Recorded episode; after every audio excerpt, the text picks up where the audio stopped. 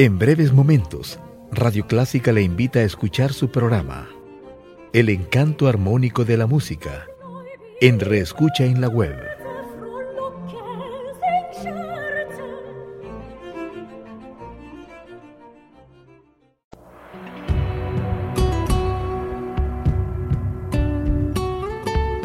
Siempre con usted, Radio Clásica 103.3.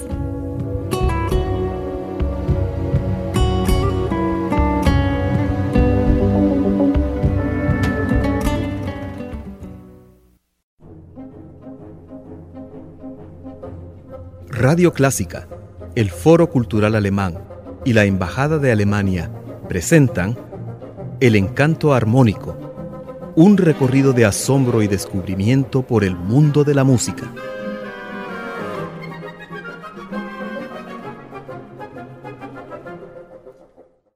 Juan Fernando, celebro estar contigo en este nuevo año. Aparentemente, bueno, ya solo quedaron los restos de las pólvoras que se han reventado en las calles de San Salvador, pero estamos también celebrando una fiesta muy importante dentro de la temporada. Sí, el 6 de enero es la fiesta de Epifanía y a la vez la fiesta de los seis reyes magos. Epifanía significa, según su significado griego, puesto que es una palabra griega, manifestación, y es la manifestación de la divinidad. Realmente la Epifanía es una fiesta de manifestación divina que se celebra desde la época helenística en el Oriente Medio. En aquella época se celebraba al dios Sol y era la época en que los sacerdotes bajaban al Nilo a tomar el agua para consagrar el año entrante y por supuesto las cosechas. Con el tiempo, cuando Egipto se convirtió en una provincia romana, lentamente introdujo el culto al César divinizado. Al principio era la fiesta cuando Julio César atraviesa el Rubicón y se dirige a Roma. Luego, cuando el imperio romano se convierte en un imperio cristiano, la fiesta de la divinidad representada por el emperador se tomó también no como el emperador divinizado, sino que como el emperador representante de el Dios de los cristianos. O sea, tenemos aquí nosotros el pragmatismo cristiano que va convirtiendo una fiesta pagana en una fiesta cristiana y que va a conservarse hasta nuestros días.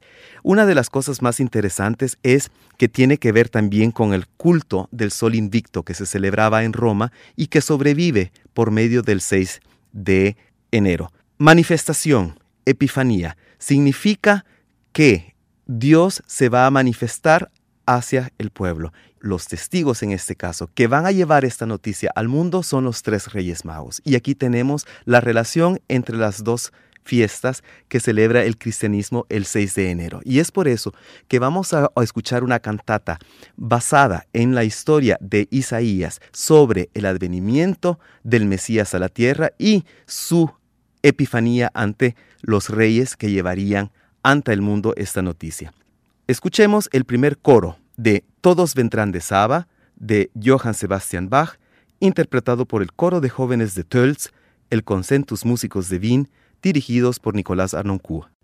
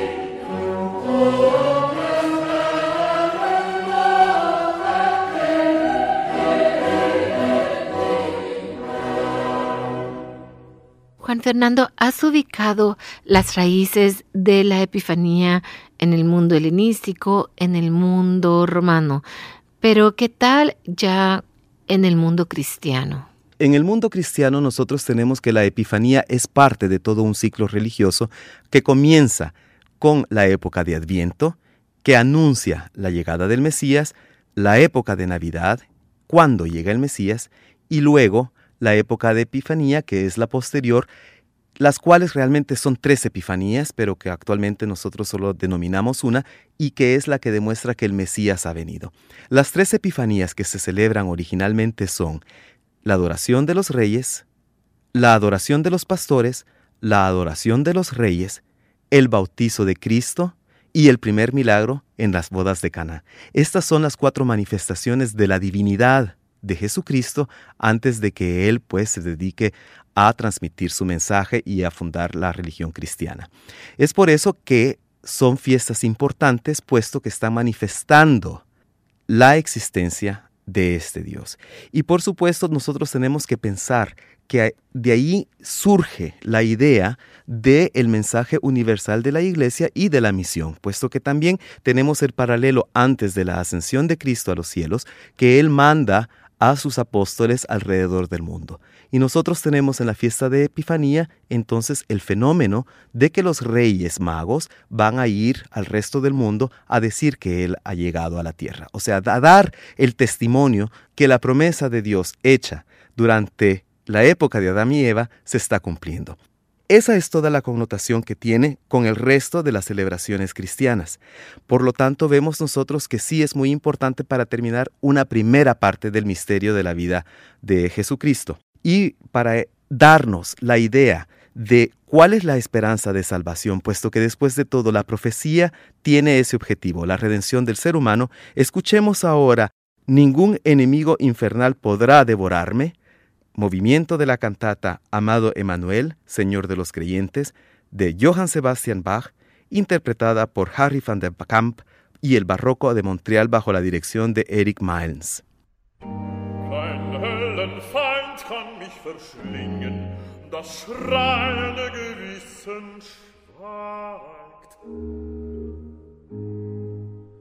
Was sollte mich der Feinde? Der Tod hat selbst keine Macht, mir aber ist der Sieg schon so gedacht, weil sich mein Helfer mir, mein Jesus zeigt.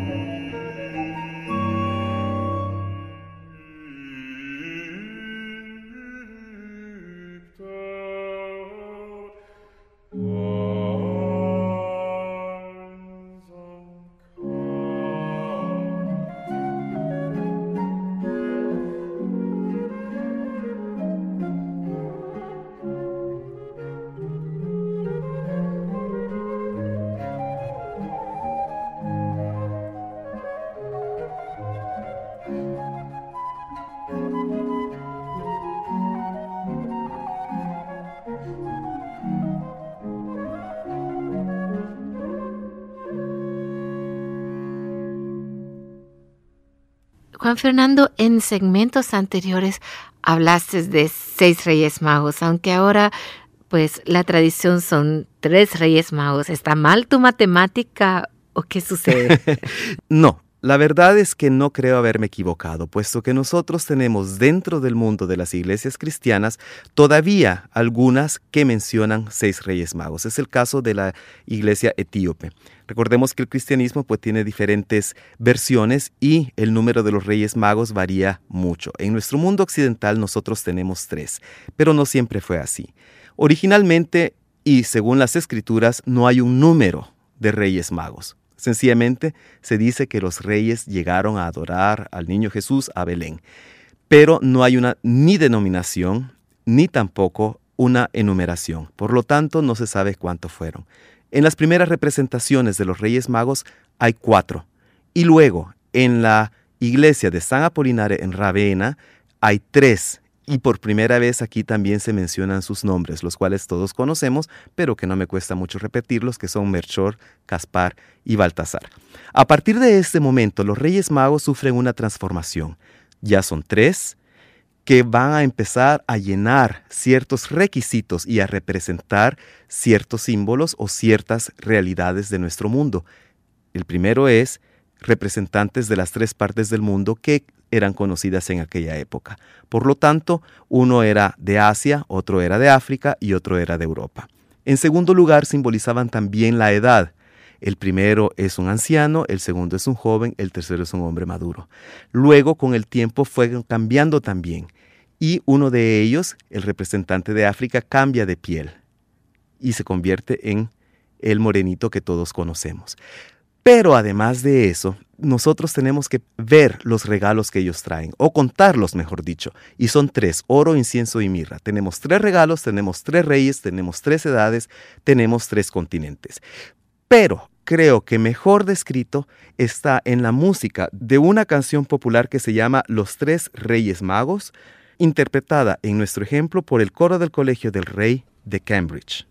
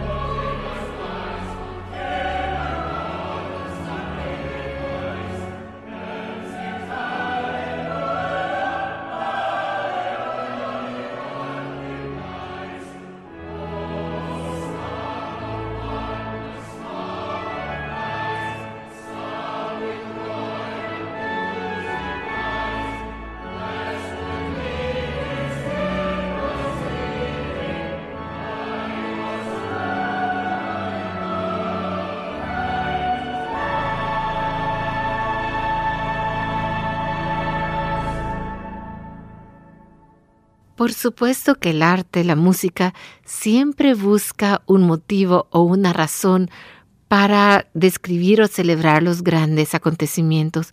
Y la Epifanía sí es un gran acontecimiento. Háblanos sobre la Epifanía en las artes. Tenemos desde muy temprana edad la representación de los tres reyes magos.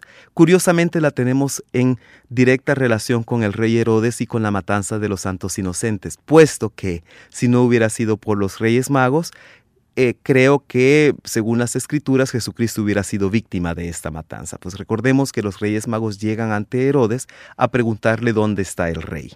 Y él los manda a Belén, pidiéndoles que le comuniquen si él se encuentra ahí. Ellos en un sueño reciben la noticia de que Herodes lo que quiere hacer es matar a los niños. Entonces ellos van a Belén, adoran al niño y regresan por otro lado, para no decirle a Herodes dónde estaba el niño. Esa es una de las razones importantes por qué los Reyes Magos están en relación con Herodes y desde un principio nosotros lo vemos en los tímpanos de las iglesias. Los vemos también en pinturas y en mosaicos de toda lo que es la iglesia oriental.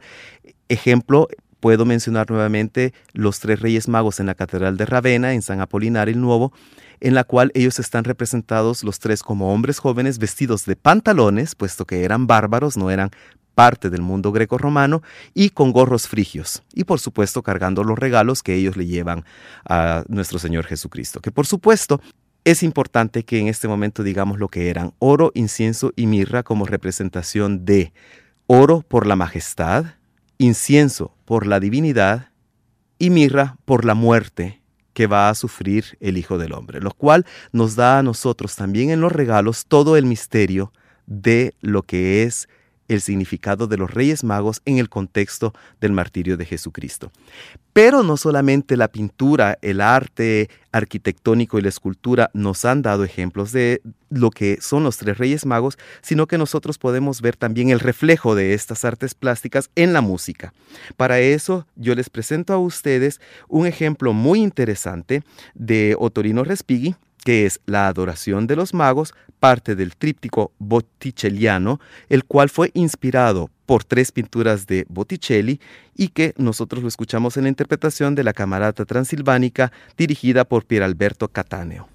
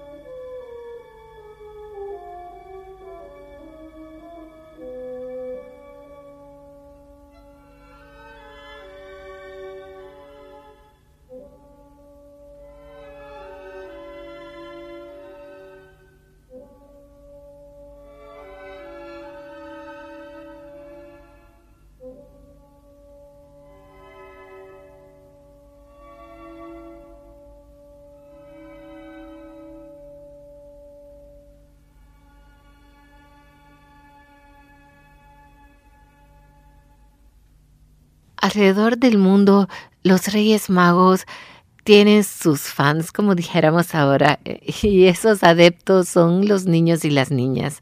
Cuéntanos de las tradiciones construidas alrededor de estos personajes que al adorar al niño también le rinden homenaje a los niños y a las niñas del mundo. La tradición más arraigada que se me viene en estos momentos a la cabeza es de Europa Central, especialmente de la región de la cultura alemana y son los conocidos Sternsinger, o sea, cantantes de la estrella, que son un grupo de niños que van cantando de casa en casa durante toda la época navideña realmente. O sea, se han integrado actualmente a la época de Adviento, a la época de Navidad, hasta llegar al 6 de enero, que es el día de Epifanía. Y es un grupo coral en la que tres niños se disfrazan de los tres reyes magos y ellos llevan un estandarte en forma de estrella. Por eso Stern Zinga, cantantes de estrella. Lo interesante es que estos niños andan cantando de casa en casa para recaudar fondos para ayudarle a otros niños necesitados. Y nosotros vemos cuando llegamos a Alemania, a Austria o a la, región alemana de Suiza, que muchas casas tienen escritas letras en yeso. Para ser exactos, hay un 20, una estrellita, C, una cruz, una M, otra cruz, y finalmente una B. O sea, mucha gente se pregunta por qué está escrito en yeso blanco en los dinteles de las casas este grupo de, letras y símbolos. Y la verdad es que mucha gente piensa que tal vez es el contador de agua el que ha pasado por ahí o el de la corriente, pero no. Quiere decir que los niños han llegado a cantar durante la época de Epifanía a recoger dinero. Y lo que esto significa es, el 20 pues eh, creo que está cambiando, puesto que ya cambió el siglo, desde el siglo XXI. La estrella significa la estrella de Belén, las tres letras, las de los tres reyes magos, y las cruces, la de las tres divinas personas. Aparte de eso, tengo que decir de que estos grupos se han organizado de tal forma que en el año de 2005 se rompió un récord. 12.743 grupos se reunieron, medio millón de niños, y lograron recaudar 47 millones de euros para obras de beneficencia. Por lo tanto, creo que es una tradición muy bonita que hay que conocer para ver lo que los niños pueden lograr recaudando para los niños. Y es por eso que yo les quiero presentar a ustedes una canción tradicional que se cante especialmente durante esta época por los niños. La canción se llama Es ist für uns eine Zeit angekommen ha llegado el momento para nosotros. Y yo se los dedico a ustedes cantado por los coros infantiles y juveniles navideños de la República Democrática Alemana.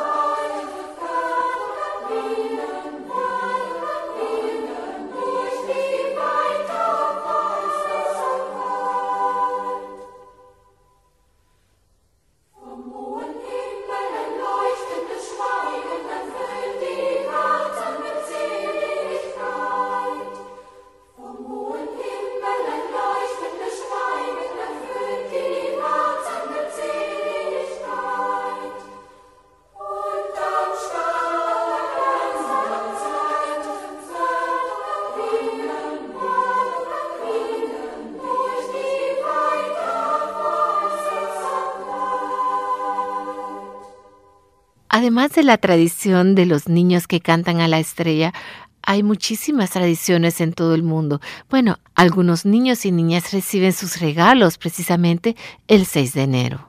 Así es. Comencemos por una pequeña variante de los Sternsinger de Alemania, que es en Inglaterra, que se llama las Star Boys. realmente no son niños, ya son adultos, y ellos van a cantar no a las casas, sino que a los bares, y lo que se les da a ellos es una cerveza por cantar durante esta época. Pero sí tenemos las costumbres un poco más religiosas con respecto al Día de los Reyes Magos, en las cuales para muchas personas es el Día de los Regalos, a los niños le dan los regalos. Y hay costumbres muy bonitas alrededor de esto, por ejemplo la cabalgata de los reyes o el roscón de los reyes, lo cual es un pastel en el que se esconde una moneda, una figura, y la persona que descubre en su pedazo de pastel esta moneda o esta figura, supuestamente es la persona que va a tener más suerte durante todo ese año. Además, se acostumbra en algunos lugares que los niños reúnan un poco de grama o zacate, lo metan en los zapatos y pongan también una pailita con agua para que los camellos de los Reyes Magos lleguen y coman ahí. Y se les deja a veces también unos dulces para que los Reyes Magos también tengan algo que comer. A cambio de eso, a los niños se les dejan los regalos. Y esa es la costumbre de los reyes, lo cual me parece algo muy simpático realmente. Y aparte de eso, aquí en América, tenemos la costumbre de la llamada Pascua de los Negros, puesto que en la época colonial a los esclavos negros el 6 de enero se les daba libre. Entonces, ese es el día que en muchos lugares donde hay población negra en nuestra América se celebra la Pascua de los Negros, que a la vez es el día del patrón de esta población, que por supuesto es el día de San Baltasar, que era el rey moro de los Reyes Magos. Son costumbres muy simpáticas, son costumbres que están llenas de tradiciones que han ido incorporando en el transcurso del tiempo. Y si nos damos cuenta, si empezamos con recoger agua del Nilo para un dios solar que se transforma luego en emperador romano y que luego se va a ir transformando en Jesucristo, en los Reyes Magos y todo eso, vemos la universalidad de la cultura, de lo que es realmente lo que queremos representar con el espíritu de esta época de Adviento navideña y de Epifanía, que es la concordia entre todos los hombres. Y para celebrar esto, deseo despedirme de todos ustedes a nombre de Luis Ortiz en los controles, también a nombre tuyo, Elizabeth, permítemelo.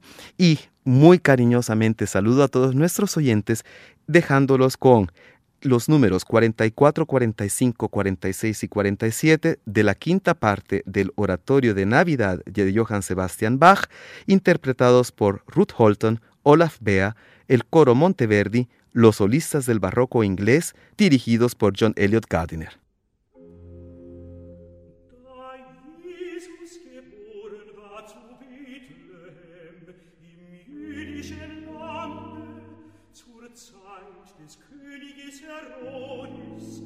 siehe, da kamen die Weisen von Morgenlande in Jerusalem und sprachen, Wo, wo,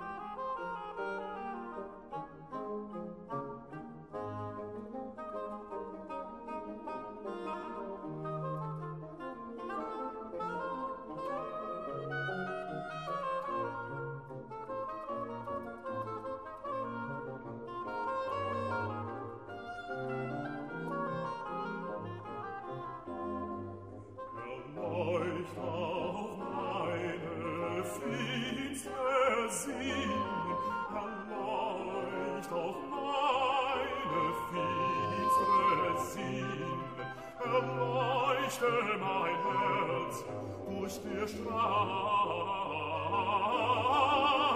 klaren Schein. Erleucht auch meine finster Sinne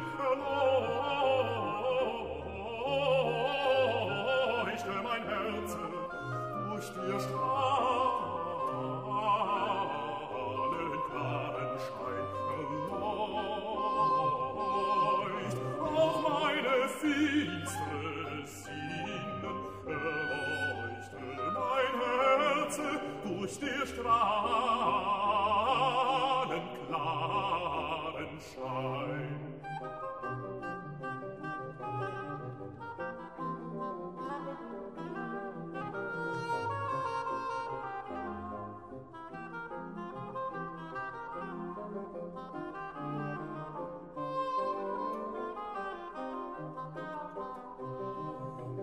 verzahl mir die hellste Kerze in allen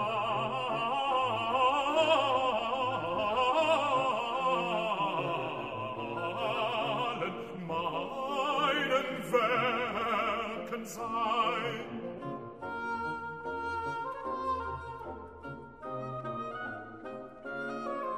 Dies lässt die Seele nichts Böses begehen, erleucht auch meine finstre Sinnen, erleuchte mein Herz, durch die strahlen klaren Schein, erleuchte mein Herzen, erleuchte finstre sind erleuchte mein Herz durch die Strahlen klaren Schein durch der Strahlen klaren Schein.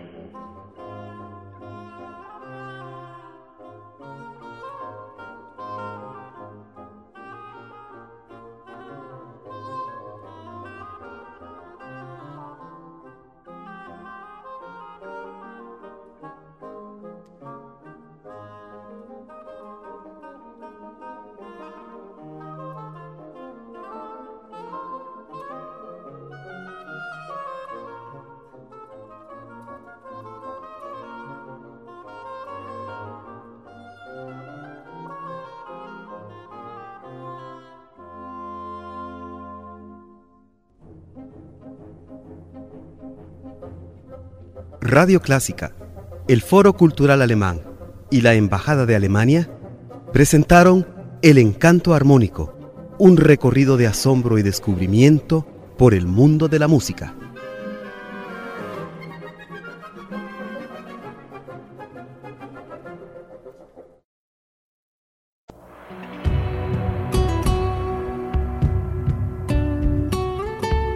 Siempre con usted, Radio Clásica 103.3.